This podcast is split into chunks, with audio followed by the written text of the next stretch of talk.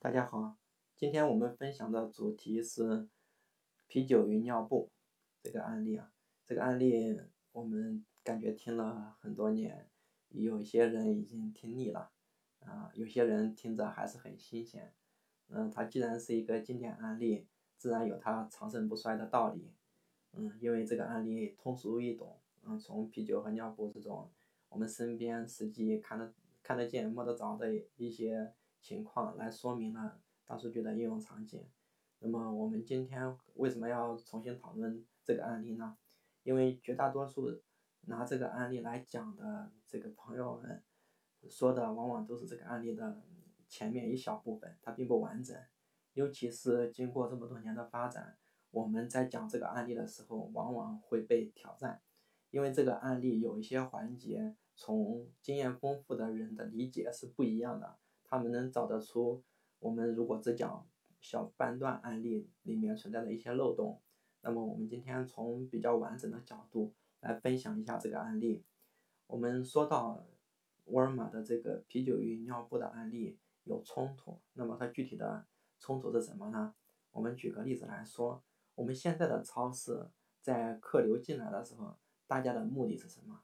一般都会说希望顾客从进门开始到出去，走尽可能多的路径，在这个过程中，他能触达更多的商品，来获得一个购买转化。那这样的一个理念呢，和沃尔玛的这个啤酒与尿布的案例其实是矛盾的。也就是说，如果我们按照案例说的内容，一直把啤酒和尿布摆在一起，所有这一块的顾客进来之后。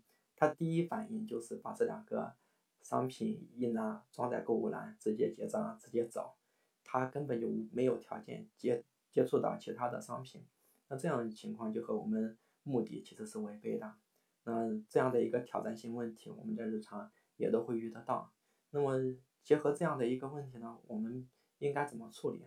就比如说，如果我们开一家超市，那么在周末的时候客流量很大。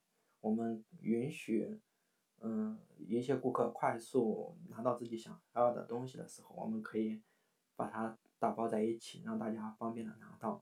嗯，当然，如果我们想提升业绩，就是在短时间内提升，也可以把一些商品打包。那反过来说，如果我们的客流量不高，如果我们的目的是希望他走更多的路径来接触更多的商品的时候，尤其是日常的这种。嗯，商超的一些摆放的时候，其实是不能够把它们一直放在一起的，就是这个是根据实际情况实际嗯应用灵活一点，当然也可以周期性的推一些促销啊，就周期性的一些把这个场景应用起来。